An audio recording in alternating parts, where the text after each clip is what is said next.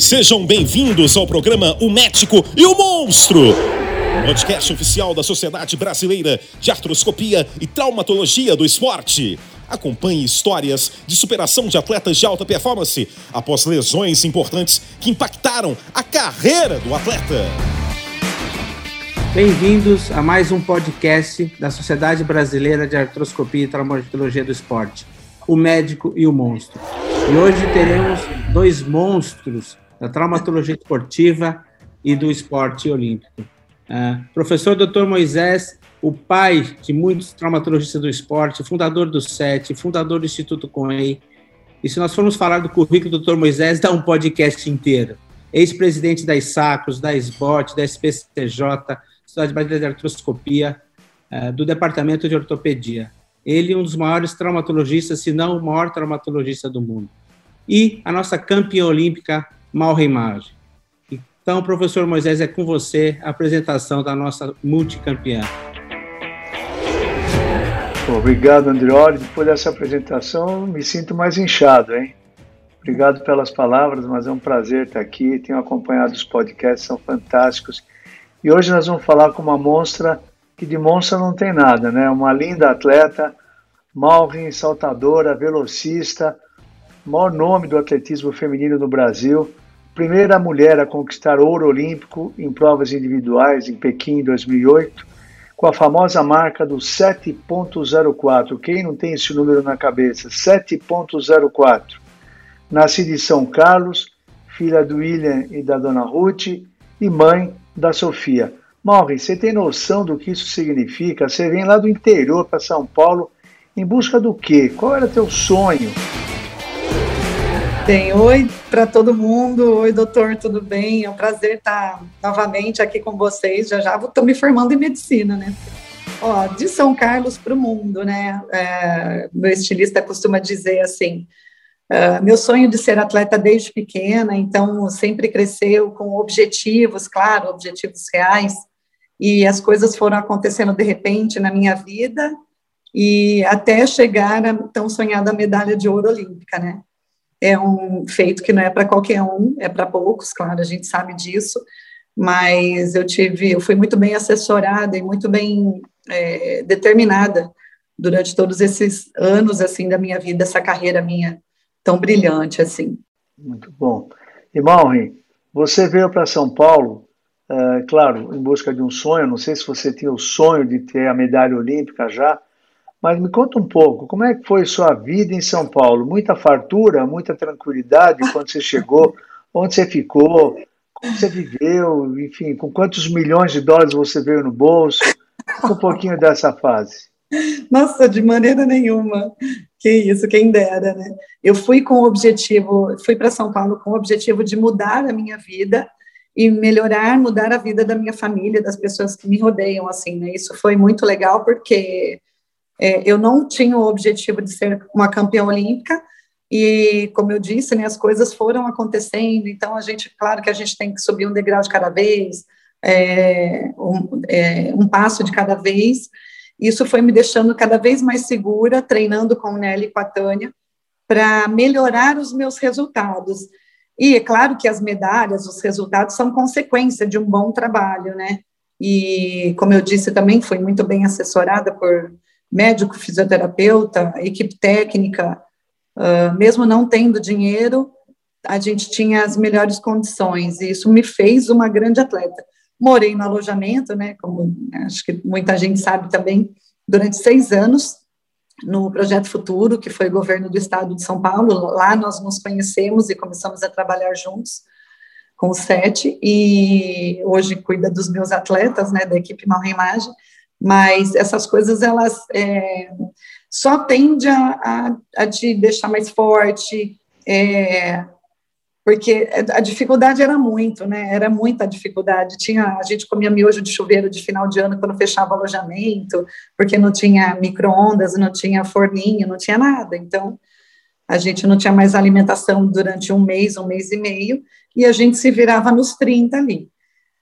E essas situações assim só me fortaleceu, só uh, fez com que eh, os meus objetivos fossem mais uh, mais, mais fortes, assim, né? Isso só, só me ajudou. É, a gente lembra bem, exatamente no centro no, do Constâncio Vaz Guimarães, lá no ginásio Ibirapuera, os, os alojamentos, as dificuldades, é, e tinham muitos atletas da mesma condição que você, Malren. Alguns, infelizmente, é, vieram e voltaram, não deram em nada, alguns deram certo. Conta alguns nomes aí que você acha que, é, da mesma maneira como você, é, não vou dizer sorte, porque quanto mais a gente trabalha, mais sorte a gente tem, mas é que realmente isso. tiveram a mesma, a mesma felicidade de, de, continuar na carreira de atleta, muitos eu sei que não. Conta alguns nomes que você tem lembrança, algumas histórias da, da época do, do Constâncio. Olha, quem morava no alojamento junto com a gente, a mesma época, assim, eu é que sou mais velha, né? Mas um nome que me vem na cabeça é o Jadel Gregório, que ele é vice-campeão mundial do salto triplo, e é, vários outros nomes, assim, que é o Fernando, o Pepsi, que é um puta amigo meu, e tem a Keila Costa, tem vários outros atletas moraram no alojamento, tiveram as mesmas condições, tive a felicidade de, de ter a, a medalha olímpica, tem o Rafael Glicério também, que morou no alojamento, uh, outras modalidades também. Aí eu falo que eu fiquei muito tempo longe da minha família. Talvez eu tenha ficado mais tempo longe da minha família. Eu não queria voltar para casa, porque aqui não tinha condição nenhuma para eu poder estar tá treinando. E, e, em São Paulo eu não parava o treinamento. Então, esse espaço que eu tinha de voltar, vir para São Carlos e voltar para São Paulo, era muito ruim, porque eu perdia dois, três dias de treinamento que fazia muita falta para mim. Então, eu preferia ficar em São Paulo, no final do ano, voltava para o Natal, aí voltava para São Paulo, treinava cinco dias, voltava para o Ano Novo, para São Carlos, para passar com a minha família, e aí, a partir daí, não tinha mais parada. Até terminar a temporada, a gente treinando o tempo inteiro, treinando em alto nível o tempo inteiro. Então, é, dentre esses nomes, eu falo que, de repente, esse, essa ida e vinda de alguns atletas que vão para casa, que eu falo, ó, quanto mais tempo vocês puderem ficar perto do Nelly e da Tânia com treinamento e eles vigiando vocês, é melhor. Mas nem todos os atletas tinham essa capacidade de enfrentar essas dificuldades. E eu tinha essa capacidade de enfrentar as dificuldades. Eu tive uma situação que eu viajei para uma competição na Argentina, quando eu voltei, tinha, a gente morava em 15, 18 meninas no alojamento, no mesmo quarto. Quando eu voltei, tinham colocado o pessoal da maratona no mesmo quarto que a gente morava. Aí roubaram um monte de coisa minha, liguei para minha mãe chorando, a minha mãe falou, ah, Mauro, você não precisa disso, volta para casa.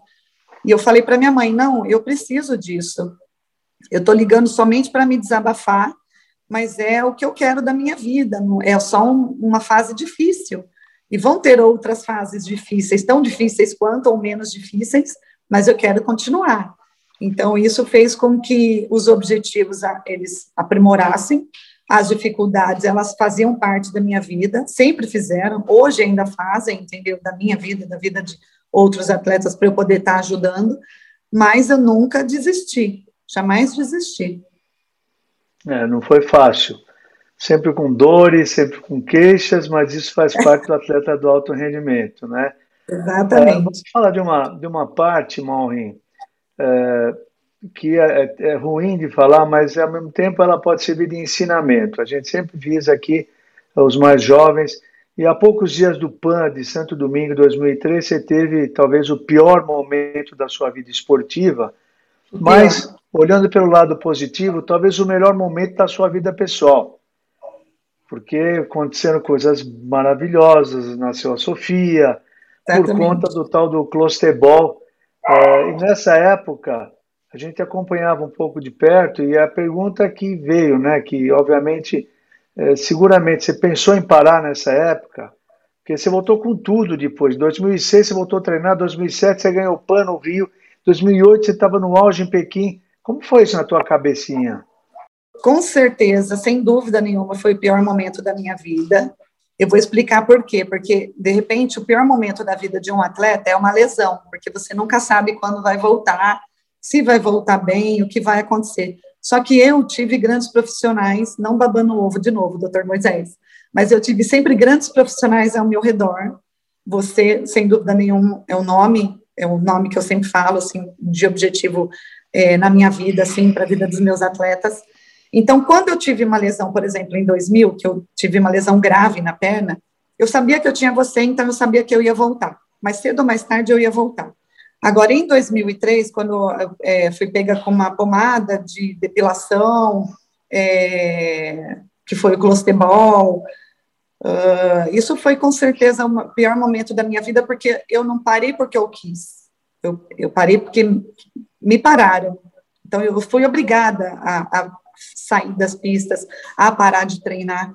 Eu não conseguia voltar para a pista para treinar num, numa situação que eu estava, parecia que eu estava pagando por um crime que eu não tinha cometido. Então, isso era muito ruim, foi muito ruim para mim. Mas, ao mesmo tempo, eu tive a Sofia, eu não tinha o objetivo de voltar, porque eu achei uma injustiça muito grande com a minha pessoa, apesar de ser absolvida no Brasil por unanimidade, é, porque as pessoas me conhecem, sabem da minha índole, quem me conhece sabe da minha índole, mas aos olhos do COB, eu tinha que pagar pelo meu crime, então eu falei, ah, vou parar. Outras situações me voltaram, me devolveram para a pista.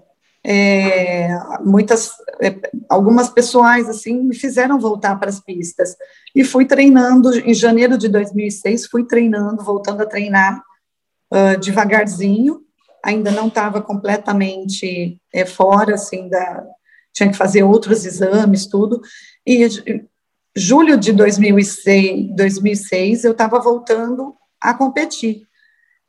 E já ganhando todas as competições. 2007 foi uh, o Pan-Americano, ah, que foi ah. sensacional, foi fantástico, fui campeã, e não era a favorita, a favorita era a Keila, e uma cubana, e uma jamaicana, e outra americana.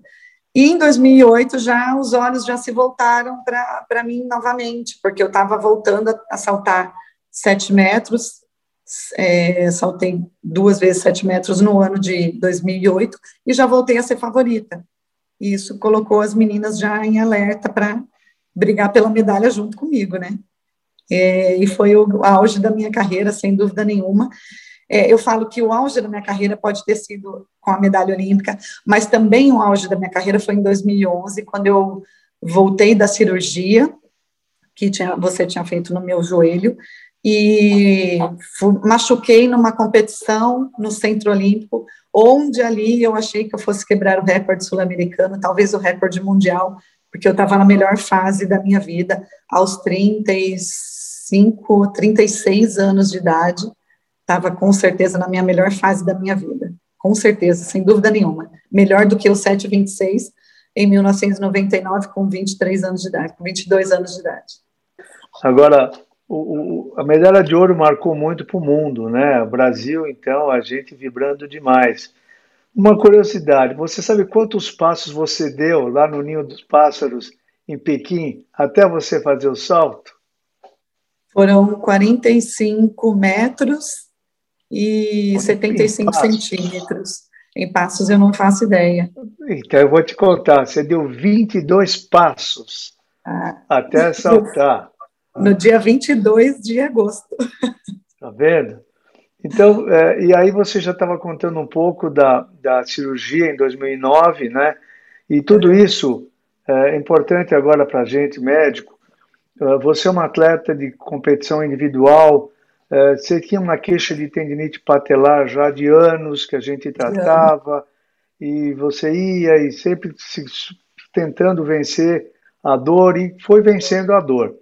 Mas uma coisa que me que deixou muito triste para todos nós é quando você estava em Berlim, em agosto, em Berlim, em 2009, uh, eh, e você abortou o segundo salto, né? Abortou com uma face de dor, muita dor, e eu estava tentando te enrolar para não operar, porque evidentemente que a responsabilidade era muito grande, é, diferente talvez no jogo coletivo, onde você distribui um pouquinho a responsabilidade, aí individual era você contra você mesmo. E aí você veio decidida a operar, você meio que me colocou na parede. É, não quero ficar assim. Você lembra um pouco dessa história? Eu lembro total dessa história. Eu lembro que já tinha me aposentado em 2008 e eu já tinha Exatamente. essa queixa com ele desde 2008. É, mas mesmo assim fui vice-campeã mundial em fevereiro é, na Espanha em 2008 e campeã olímpica em 2008 em agosto de 2008. E aí, em 2009 a gente tentando empurrar é, o, a, a, cirurgia, na verdade, mas eu queria ter uma qualidade de vida. Uh, depois parando a carreira. Então, eu achei que ali fosse mais um que eu ia estar tá já entregando já os pontos assim, mas operaria para ter uma qualidade de vida. E muita gente já tinha me é, é, me aposentado, né? Aí em 2009, dentro da competição, já não estava bem, já te liguei, já estava tudo marcado. Eu cheguei praticamente, fui direto para a mesa de cirurgia e sem é, a pretensão de voltar. Ali eu achei difícil eu estar voltando em alto nível, eu mesma comigo mesma. Mas eu, como sempre, estando treinando, eu sempre ia dar o melhor de mim, fazer o melhor de mim, é, independente de, de ter um objetivo ali ou não. E aí fomos é, treinando para um Pan-Americano de Guadalajara. E aí as coisas foram acontecendo e fui treinando em alto nível. É, 2010 tive uma lesão feia, que foi a lesão de lá 2010, 2011, é do Centro Olímpico, mas consegui ainda em Guadalajara ser tricampeã pan-americana aos 38 anos de idade.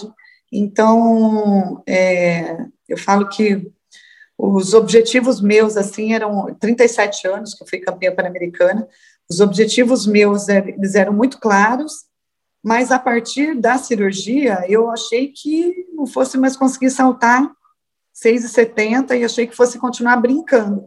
Fui campeã com 6 metros 94, onde muitos ali me aposentavam, técnicos, dirigentes, perguntando até onde que eu ia, e a imprensa nem se fala, né? A pressão da imprensa para me aposentar era muito grande. Mas mesmo assim, é, fizemos um bom trabalho de novo, né, doutor Moisés? E consegui ser campeã. Você fez. Consegui ser campeã pan-americana em 2011 em Guadalajara, ali, tricampeã pan-americana. Foi sensacional.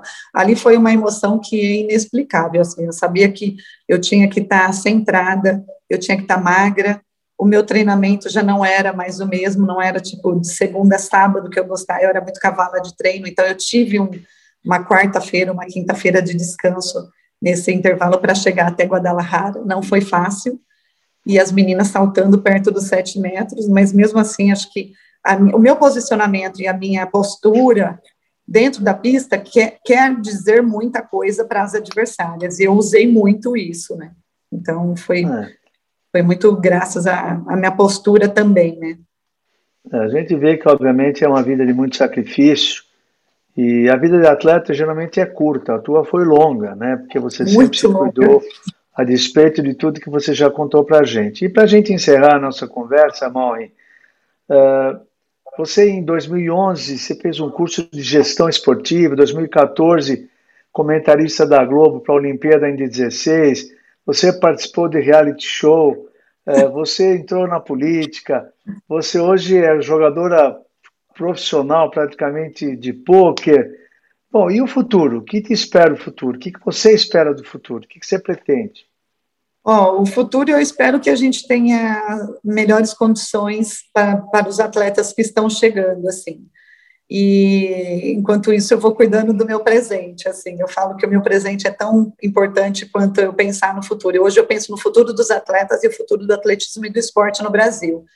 É, passamos por uma situação muito delicada, essa pandemia, a gente dentro de casa, então eu fico muito hoje em São Carlos, quase não vou para São Paulo, mas quando eu vou é para olhar os atletas ou para alguma situação de trabalho que, que custe a minha presença, assim. É, fiz reality, fiz Dança dos Famosos, fui comentarista, fiz dois realities nesse intervalo e sou jogadora profissional de poker, mas a gente não tem jogado muito presencial, eu não gosto de jogo online, então estou meio que cuidando da minha vida, cuidando da minha família agora, mais tempo aqui com a Sofia. E mas a vida continua, mas o meu presente é muito importante. Então eu falo que o futuro é amanhã, o que, que vamos fazer amanhã? Enquanto isso, eu estou vivendo o meu presente aqui e está sendo um prazer imenso estar falando com, contigo, com, com, com, a equipe inteira, assim, né? André, olha aí que está nos gerenciando aí, que maravilhoso, né? É, mas é isso, é basicamente isso daí. Muito legal, Maureen. É, eu aqui agradeço, você nos deu muitas alegrias. A mim, em particular, eu te confesso que uma das maiores alegrias, não sei se você vai lembrar, foi no Constâncio, no, no Troféu Brasil. Eu estava na fila ali para cumprimentar a campeã que tinha ganho, estava até com o doutor Pagura, e você estava dando uma entrevista ali para não sei que, de repente você largou o repórter falando sozinho, veio em, em, minha direção e aí nós nos abraçamos. O choro, o choro Ninguém é de Ferro foi muito grande naquele momento. Foi até manchete da UOL, né? O ortopedista rouba a cena, enfim, alguma coisa assim. Mas é que aquilo realmente foi muito emocionante e eu te agradeço por tudo isso que você fez aí para a gente, pelo nosso país e continua fazendo, que eu sei que você cuida dos atletas com tanto carinho e a gente vai estar sempre do teu lado aí. Obrigada, doutor. Eu me lembro, nossa, acho que é uma das melhores imagens que eu tenho, assim, minha e sua. Não foi nem quando eu saí dessa área de cirurgia você tentando me acordar para falar que estava tudo bem, que tinha dado tudo certo. Mas foi realmente foi a melhor, a maior e a melhor emoção que eu tive na minha vida, é, junto contigo ali, porque foi uma situação que ninguém sabia se eu ia voltar, se não ia. Não estavam me cogitando para campeã brasileira, campeã do Troféu Brasil. Eu estava ao vivo na Rede Globo, e aí a Rede Globo veio para cima, porque nós dois nos abraçamos, começamos a chorar, e foi a única vez que eu tive chorando. Legal. Agradeço super. Andreoli está com a bola agora aí, Andreoli. Obrigado, Malme. É, vocês ouviram duas excelências no mundo. Um dos maiores ortopedistas do mundo, o professor Dr. Moisés Cohen, e Mauro Imagem, a maior estrela do esporte nacional, do atletismo, campeã olímpica. Esse foi mais um podcast da Esbrate mostrando histórias de superação e esse, principalmente, sobre excelência no esporte e na medicina.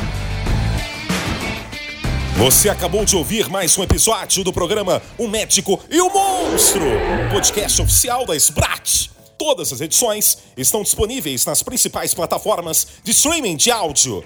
Nos encontramos no próximo episódio. Até lá!